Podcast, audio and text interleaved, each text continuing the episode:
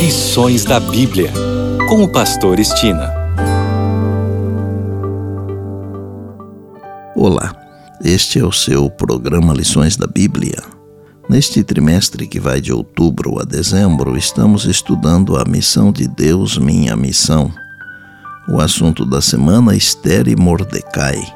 E hoje é o dia de fazermos aquele breve resumo Vamos iniciar com o verso memorizado durante a semana que está em Isaías 49, 6 e diz: Farei de ti uma luz para os gentios, para seres a minha salvação até aos confins da terra.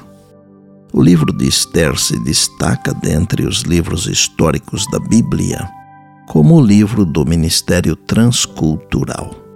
No domingo vimos que a história sagrada nos mostra que, sejam quais forem os decretos da terra, mesmo que favoráveis à fé, a fidelidade vem do coração, do interior. Caso contrário, o pecado, a apostasia e a ruína certamente se seguirão. Em contrapartida, para aqueles que estão determinados a serem fiéis, mesmo o ambiente mais desfavorável não pode impedi-los de obedecer a Deus. Na segunda-feira, aprendemos sobre um conceito bíblico que os cristãos deveriam adotar. Trata-se de uma recomendação de Jesus aos seus discípulos. Está em Mateus 10, verso 16 e diz: Eis que eu vos envio como ovelhas para o meio de lobos. Sede, portanto, prudentes como as serpentes e simples como as pombas.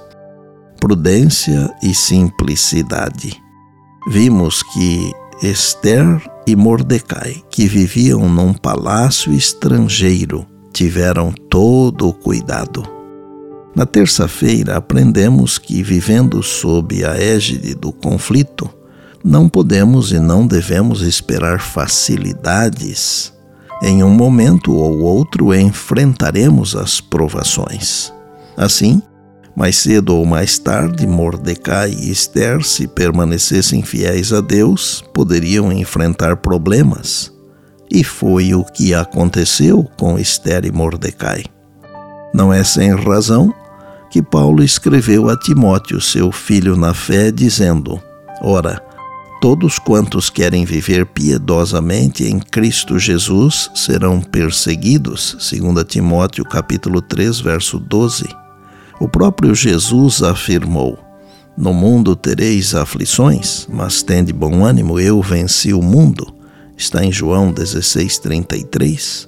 Na quarta-feira vimos que muitas das grandes e pequenas coisas desta vida são definidas pela oração a experiência vivida por Esther na corte, quando o povo estava para ser destruído, tem essa marca.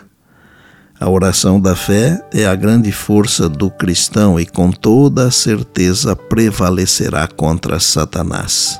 Por isso é que ele insinua que não temos necessidade de orar. Ele detesta o nome de Jesus, nosso advogado, e quando sinceramente vamos a Jesus Cristo em busca de auxílio, os exércitos de Satanás se alarmam.